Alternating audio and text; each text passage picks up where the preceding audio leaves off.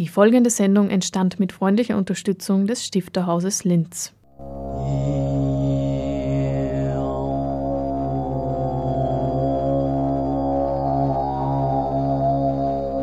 Literatur im Radio.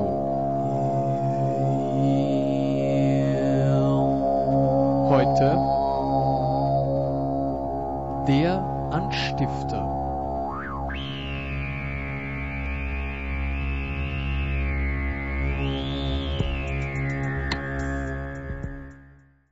Zwei Bücher werden im Rahmen einer Lesung im Stifterhaus wieder präsentiert. Hotel Weitblick von Renate Silberer und Plan von Robert Stehr.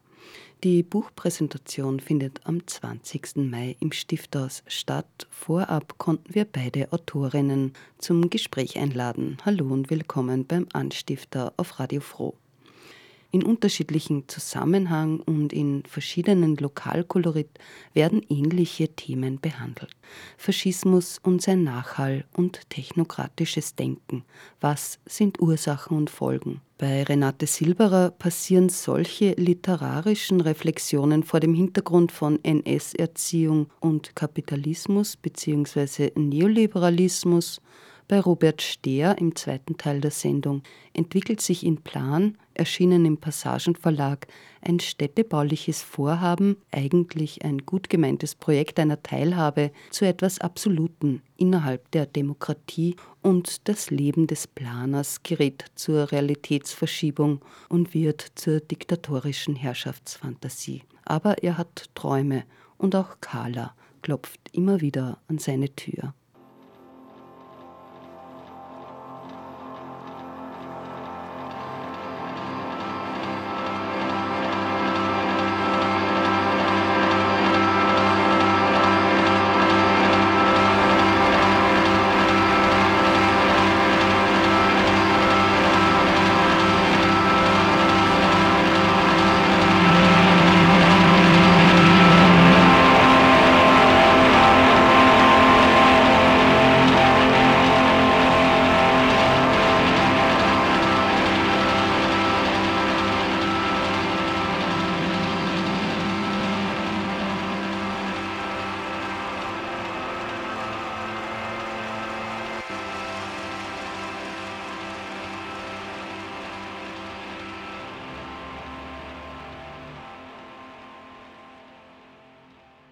Es war sehr bald klar, dass das Setting in einem Hotel spielen wird. Und die Idee für das Buch war ja eher herauszufinden oder zu schauen, wie wirkt so nationalsozialistische Erziehungsmethoden, wie wirkt es noch.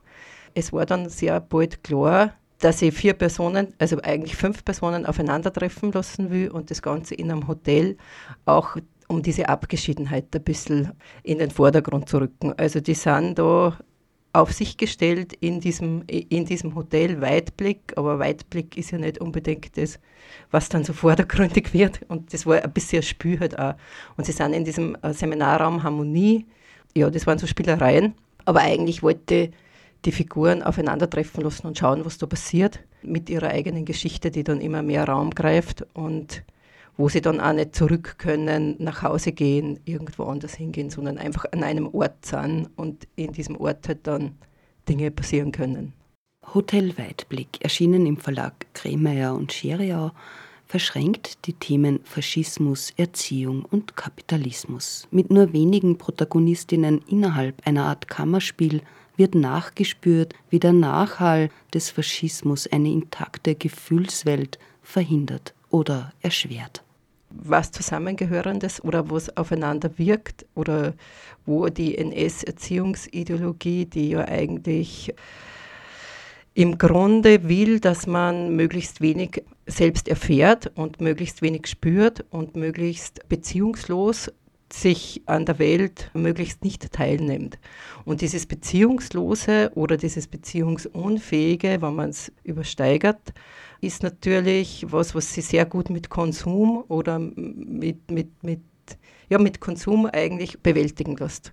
Das Ziel wäre ja gar nicht wahrzunehmen, dass etwas fehlt und gar nicht zu wissen, dass es was Fehlendes gibt, weil quasi die Idee ist, dass Beziehung gar nicht erlebt oder erfahren wurde. Und da war ja der NS-Erziehungsratgeber, die deutsche Mutter und ihr erstes Kind, der ja dann bezeichnenderweise bis 1987 aufgelegt wurde als die Mutter und ihr erstes Kind, natürlich bereinigt von der Rassenlehre, aber im Endeffekt oder letztlich äh, mit dem Ziel, dass Mütter zu ihren Kindern möglichst wenig Beziehung von Anfang an aufbauen.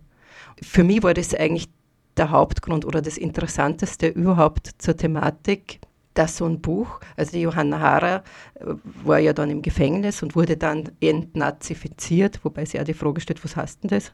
Entnazifizieren, wie soll das vor sich gehen?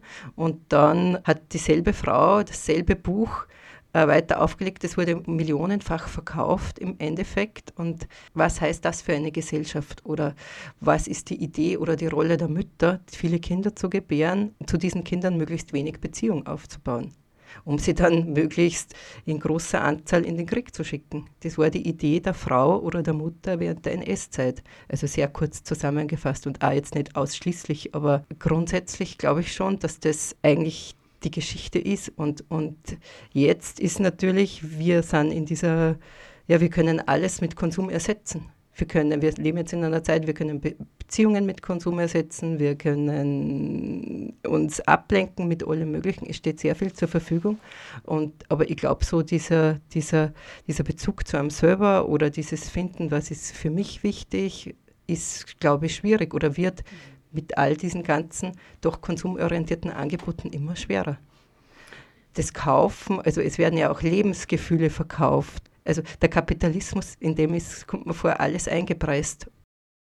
Ja, was habe ich eigentlich? Ich habe Eckdaten. Name Dr. Marius Tankwart. Familienstand ledig. Geburtstag 9. April 1971. Einkommenssituation hervorragend. Lebenszufriedenheit verbesserungswürdig. Sehr verbesserungswürdig, habe ich gestern noch zu Frau Mundgold gesagt, gezwinkert und gelacht. Sie hat erst geschwiegen, mich dann doch gefragt, Marius, sag, wirst du dein Abschiedsseminar nun so gestalten, wie du es für richtig hältst? Daran besteht kein Zweifel, habe ich geantwortet, obwohl ich Zweifel habe. Sie weiß das und ich weiß, dass sie weiß, dass ich weiß, wir haben uns angesehen. Und sie hat mir mit ihrem liebevollen Blick Aufmerksamkeit geschenkt. Dann hat sie mir eine zweite Tasse Tee eingegossen und gesagt, Marius, dein Rucksack steht gepackt in deiner Wohnung. Dein Flug nach Mexico City ist gebucht. Ja, habe ich gesagt, One Way. Und sie hat geantwortet, ab Sonntagabend hast du den Lebensabschnitt als Consulter hinter dir. Wie die Protagonisten tun, ist sehr nah an der Recherche. Also das ist sehr wenig, sehr wenig Fiction. Also schon auch natürlich die einzelnen Geschichten, aber so der Umgang, also so dieses, was nicht sein darf, das ist einfach nicht. Oder es wird nur das gesehen, was sichtbar ist und es gibt nichts anderes. Und so, die, also dieses Verleugnen von Dingen, die auch sein können, das ist, ja, oder die auch sein könnten, oder von Gefühlen, die auftauchen, dass die gar nicht da sind. Und das, es ist nahe an der Lehre.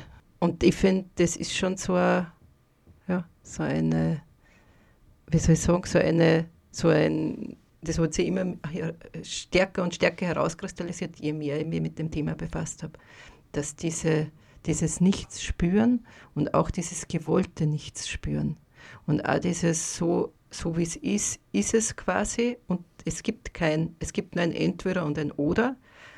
Es gibt kein sowohl als auch. Also es gibt keine Facetten, die, die werden nicht wahrgenommen und die dürfen gar nicht sein.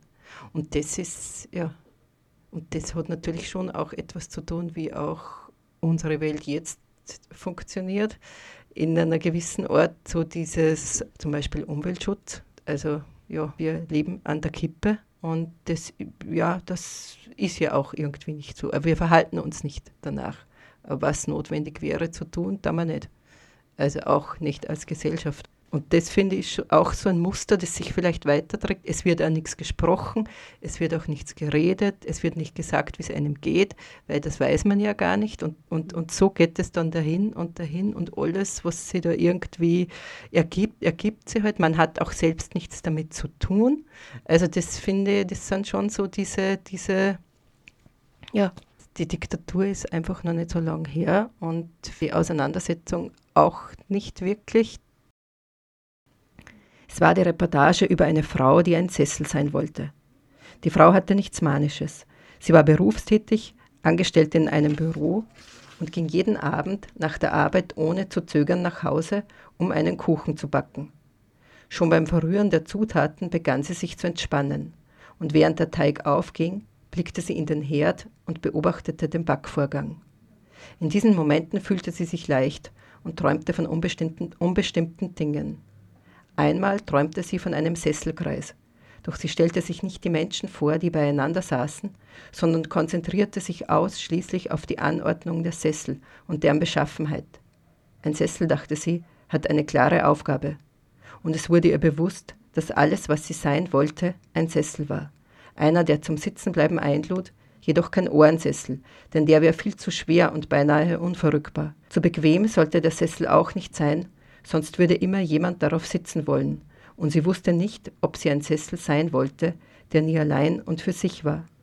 Plötzlich wurde ihr klar, sie wollte ein Klappsessel sein, der leicht mitzunehmen wäre zu einem Picknick am See oder einer Jause unter dem Nussbaum, der neben dem Bachufer stehen, aber auch ein Reisebegleiter auf einer Zugfahrt sein oder mit jemandem über das Meer fahren könnte.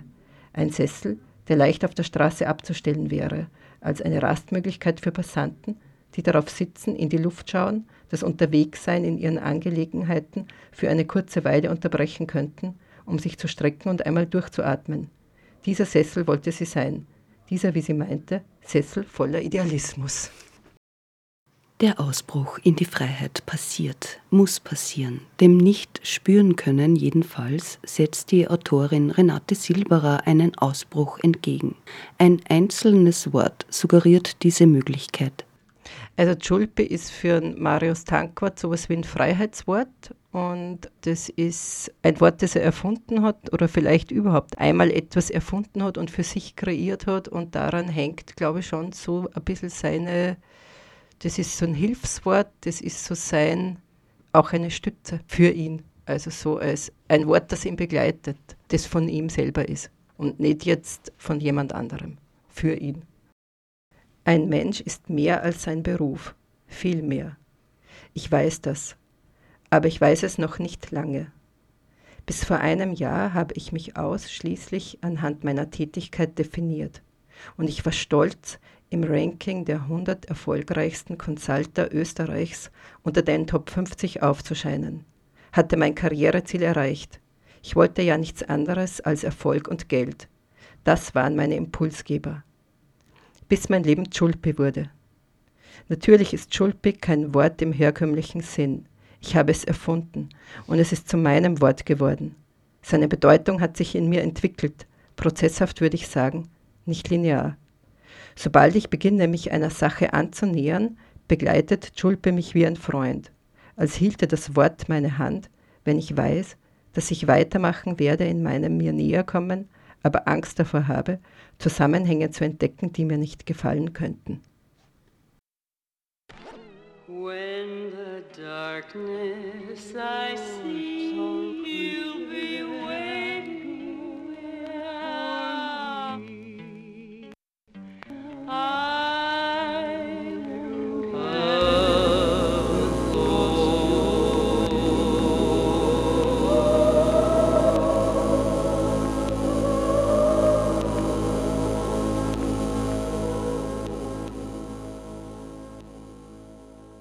Plan von Robert Stehr im Passagenverlag erschienen.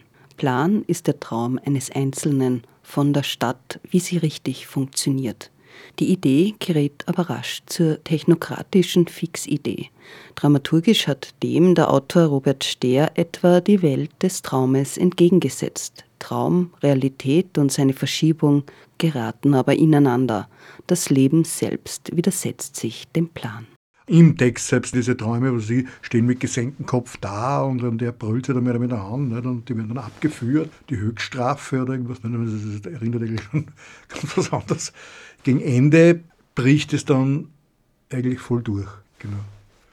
Im Prinzip hat der Ich-Erzähler ein Problem damit. Nicht? Eigentlich will er ja, nicht? von Haus aus denkt man sich, er will irgendwie zur Verbesserung des Lebens, gerade in der Stadt, beitragen aber wie er dann agiert oder was er sich vorstellt, das ist eigentlich das blanke Gegenteil davon. Mit urban nichts zu tun, sondern Plan heißt, du gehst dort, du gehst da, du bist da schön brav sozusagen.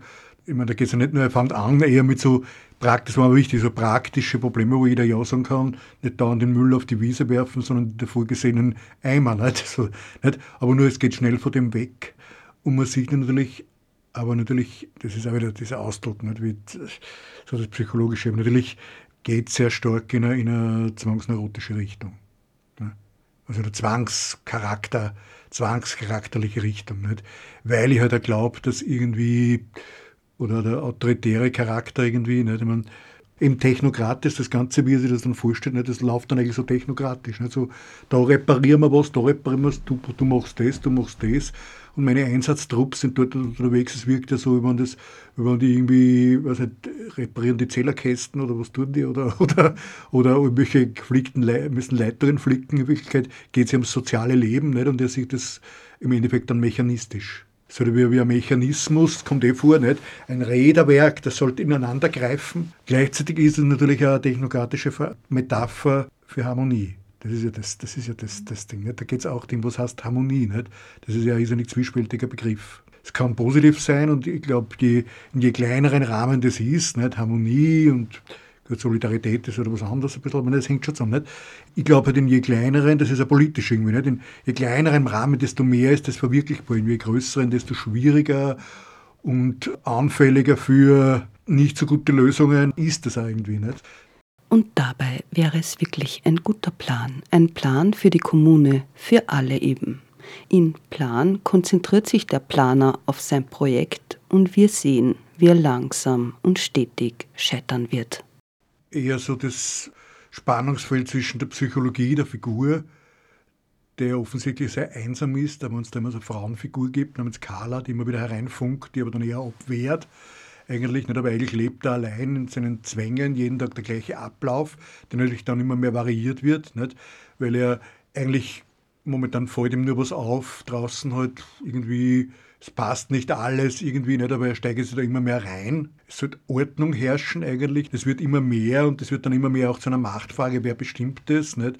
Wer bestimmt, was gut ist, wo hört positives Engagement, Zusammenarbeit mit anderen, andere zu gewinnen auf, wo wird über andere drüber gefahren dann und wo wird man immer extremer und vielleicht auch nicht politisch fundamentalistischer und sieht dann nur noch die eigene Wahrheit und und so geht es dann auch gegen Ende hin vom Buch, nicht, wo mir aber dann wichtig war, dass man nicht mehr unterscheiden kann, oder vielleicht eher die Ich-Person, aber es ist ja eher, nicht mehr unterscheiden kann zwischen, was eignet sich jetzt wirklich, gewinnt er da wirklich Anhänger, was ja offensichtlich dann eigentlich nicht der Fall ist. Nicht? Da kommt ja ein bisschen was, vielleicht eine Spur, was Ironisches herein. Nicht? Ich meine, und dem, was er sich dann vorstellt, nicht, dass er eigentlich immer mehr zu einer Art Herrscher aufsteigt, der die ganze Stadt übernimmt, dann das ganze Land. Nicht? Und ganz am Ende nicht, denkt man eigentlich Faschismus. Und ein paar Leute aber, die sind tatsächlich deswegen, die haben das irgendwie auf Flugblättern gelesen, die nicht runtergerissen worden sind. Nicht? Und, und mit denen glaubt er dann sozusagen, das ist dann sozusagen seine, seine Kerntruppe, nicht, die er da erweitern wird. Und in Wirklichkeit springen die nach und nach auch wieder ab, wie sie sehen, was er sozusagen für Filmrennen hat. Und das ist aber dann sozusagen der Knackpunkt, wo er das aber nicht mehr wahrnimmt oder wahrnehmen will und wo das abdriftet in Richtung, in Richtung Fantasie. Man könnte sagen Paranoia und so, nicht? aber wobei der Begriff natürlich immer, ich bin gegen diese psychologischen Begriffe und Diagnosen trotzdem skeptisch. Also die Kommunikation scheitert und, und führt ihn verstärkt Richtung Machtfantasie, so kann man sagen. Ne? Auf dem Weg zur Versammlungsfläche im Park fallen mir weitere beschädigte und abgerissene Plakate auf. Auf den Bänken und Wiesen rund um die Fläche sitzen Menschen unterschiedlichen Alters und Geschlechts und reden angeregt miteinander. Es ist gut, wenn der Reformkonvent von vielen verschiedenen Menschen besucht wird. Leute aus allen Gesellschaftsschichten sollen sich meiner Bewegung anschließen. In weniger als einer Stunde starten wir. Von mehreren Seiten nähern sich Passanten dem Veranstaltungsgelände. Erst jetzt fällt mir auf, dass die Klarsichthüllen mit den Hinweisen nicht mehr an Bäumen und Pfosten kleben. Wahrscheinlich haben interessierte Personen sie mitgenommen. Eine halbe Stunde vor Beginn des Konvents sitzen etliche Leute, die meisten jüngeren Alters, auf der Wiese in der Sonne. Klima und Atmosphäre stimmen. Jemand ruft nach mir. Ich drehe mich um und erblicke einen der Nachbarn, die ich lange nicht gesehen habe. Freut mich, dass Sie sich Zeit nehmen, sage ich und schüttle dem Nachbarn die Hand. Zeit wofür? fragt der Mann und schaut mich verständnislos an. Für die Bürgerversammlung, erwidere ich. Okay. Der Nachbar hebt die Hand zum Gruß und schlendert über die Wiese davon. Kurz darauf läutet das Telefon in meiner Hosentasche. Carla. Wann kommst du? frage ich gereizt. Ich schaff das jetzt nicht, treffen wir uns später im Café, meint Carla unbekümmert. Ich unterbreche augenblicklich die Verbindung und bin versucht, das Telefon ins Gras zu werfen. Knapp vor dem definitiven Start des Konvents vermeine ich erwartungsvolle Blicke auf mich gerichtet zu sehen. Mein ohnehin schon hoher Adrenalinspiegel steigt weiter, ich spüre die Motivation, es gelingt mir, den Ärger über Carla zu vergessen. Ein paar Männer, deren Alter schwer schätzbar ist, steuern auf mich zu. Sie wirken unsicher, nervös, als sie vor mir stehen bleiben und fragen, ob hier die angekündigte Versammlung stattfinde. Ich nehme Haltung an und bestätige den Männern, dass sie hier genau richtig seien. Ich freue mich über Erscheinen. Die Gruppe bleibt direkt vor mir stehen, umringt mich förmlich. Ich entschuldige mich bei der Gruppe. Es ist zwei Uhr und die Versammlung beginnt. Wir starten jetzt, rufe ich in die verschiedenen Richtungen, wo die Teilnehmer auf Bänken und der Wiese sitzend warten. Zunächst reagiert niemand auf meinen Zuruf. Ich muss lauter rufen, um mich gegen den im Park herrschenden Lärmpegel durchzusetzen. Die Männer der Gruppe schauen mich erwartungsvoll an. Nach dem dritten Aufruf, bei dem mich der größte der Männer akustisch unterstützt, antwortet eine Frau, die mit einer Freundin auf der uns am nächsten stehenden Bank sitzt. Warum schreien Sie denn so? Weil ich jetzt beginnen und die Leute nicht länger warten lassen möchte. Beginnen? Womit? Wenn Sie nicht zu unserem Reformkonvent gekommen sind, ersuche ich Sie, woanders hinzugehen, sage ich ungeduldig. Gehen Sie doch, woan gehen Sie doch woanders hin. Wir wissen nichts von einer Konvention, keifen die beiden Frauen unisono. Von der Wiese ruft ein Mann herüber, wir wollen unsere Ruhe haben. Wenn auch, mit Ausnahme der Gruppe, bis jetzt niemand auf meinen Eröffnungsruf reagiert hat, räusper ich mich, ein weiteres akustisches Zeichen setzend, laut und beginne zu sprechen. Einige wenige drehen sich nach mir um und mustern mich von oben bis unten. Ich steigere die Lautstärke und lege größeren Nachdruck in die Stimme. Langsam müssten diejenigen, welche auf der Wiese und den diese säumenden Bänken sitzen, aus ihrer Lethargie erwachen und sich um den Redner, mich, scharen. Der Konvent hat begonnen. Ich halte die Eröffnungsrede. Unmittelbar vor und seitlich von mir steht die Männergruppe, der harte Kern sozusagen. Ihre Mitglieder applaudieren nach jedem zweiten Satz, den ich sage. Sie fungieren als Anheizer. Weiter weg stehenden und sitzenden Versammlungsteilnehmern verstellen sie allerdings die Sicht auf den Redner. Erste Wortmeldungen, Zwischenrufe kommen noch während meiner Rede. Ich unterbreche und ersuche die Betreffenden, ein paar Minuten mit ihren Diskussionsbeiträgen zu warten. Eine kleine Gruppe junger Frauen und Männer kommt näher. Was soll das Geschwafel? Lassen Sie uns in Ruhe. Die Leute hier eine sich aggressiv gebärdende Frau, Wortführerin der Gruppe, beschreibt mit der Hand einen großen Bogen, wollen das nicht hören. Dass er nicht zur Kenntnis nimmt, dass es da Vielfalt gibt, auch von Interessen oder von Lebensweisen oder dass da viele Leute sich begegnen. Nicht? Ich meine, das findet er zwar irgendwie rein in der Reflexion gut, aber er geht dann nur von seinem Plan aus, so sollte das gestaltet sein. Nicht? Ich meine, so, es kommt ja das vor, nicht? Äh, also sie, an welchen, zu welcher Tageszeit wer sich draußen bewegen soll. Nicht? Wie zum Beispiel sie in der tagsüber sind das eigentlich nur die Hausfrauen und die, die einkaufen gehen und die Pensionisten, also sehr klischeehaft, eigentlich sehr holzschnittartig. Nicht? Während die Schüler müssen natürlich dann in der Schule sein und die Werktätigen wo ich den Ausdruck nicht gebraucht, oder die Angestellten, die sind in der Arbeit, nicht? also dürfen sie, was machen die da tagsüber draußen, nicht? oder höchstens Mittag, gehen sie zur Mittagspause, nicht? das kommt nichts. Es ist eigentlich sehr, sehr eingeschränkt, das Ganze. Nicht? Erfährt ja nicht, was er eigentlich sonst arbeitet. Es gibt ja nur solche, immer so ominöse Pläne A und B, das habe ich absichtlich hereingenommen als Element, nicht? irritativ auch, nicht? Und, und dass man nie, bis zum Ende nie erfährt, was für Pläne das sind, die treten dann komplett in den Hintergrund. Nicht? Und ob das jetzt wirklich mit dem Mord zu tun hat oder eher nicht, nicht? Das, das erfährt man nicht. nicht? Aber, aber, aber das natürlich, im Prinzip ist, ist natürlich, das ist ihm nicht bewusst, dass er natürlich eigentlich da komplett ignorant eigentlich wird. Gegenüber den Verhaltensweisen, Lebensweisen etc. anderer Menschen, nicht? sondern er, er, ist da in seinem, seiner Wohnung, nicht? hat immer den gleichen Tagesablauf, duschen bis zum Essen und, und Pause. Was woanders sie abspielt, das merkt er eigentlich nicht und er hat kein Bewusstsein davon, dass er es nicht merkt. Robert Stehr spielt literarisch durch, wie das Absolute in der Demokratie passieren kann. In Plan geht das geplante Vorhaben, wie gesagt, in eine Allmachtsfantasie über, Männerbünde finden sich, auch wenn nur als Realitätsverschiebung kennt man diese Mechanismen doch aus der jüngeren Zeitgeschichte. Robert Stehr hat Plan deshalb auch nicht gegendert, wie er betont. Und ich wollte, das ist absichtlich, weil es gibt ja da ein bisschen Hardcore-Gendersprachpolizei auch. Ja. Ich bin natürlich grundsätzlich schon dafür. Aber ich sage, das ist der Ich-Erzähler in dem Buch, das bin nicht ich. Und der Ich-Erzähler, er gendert nicht. Sagt da nicht, was weiß ich, die, die, meine Mitarbeiter oder meine und Innen oder was weiß ich, oder Sterndl. Das würde, da, das würde den Text zu einem guten Teil kaputt machen.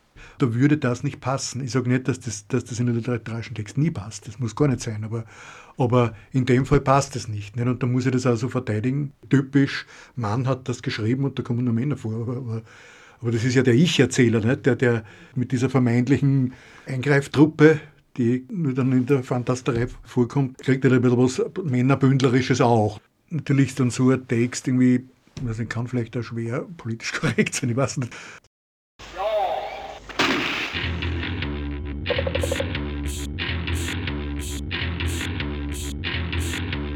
Usain Bolt, Jamaica, 9 seconds, 58 to 100 meters equals 13,500 military troops plus 35,500 private security guards plus 1 aircraft carrier plus 6 surface to air missile systems plus RAF Typhoon Eurofighters plus 1 helicopter Mk 8 Lynx plus drones plus 5,000 volt electric fence plus scanners plus biometric ID cards plus number plate and facial recognition CCTV systems plus disease tracking systems plus new police control centers plus water cannon plus steel cordon plus baton rounds plus 100 marines plus MI5 agents plus MI6 agents plus FBI agents plus military snipers plus marine policing unit agents plus police special forces quote trained to kill end quote plus 55 dogs.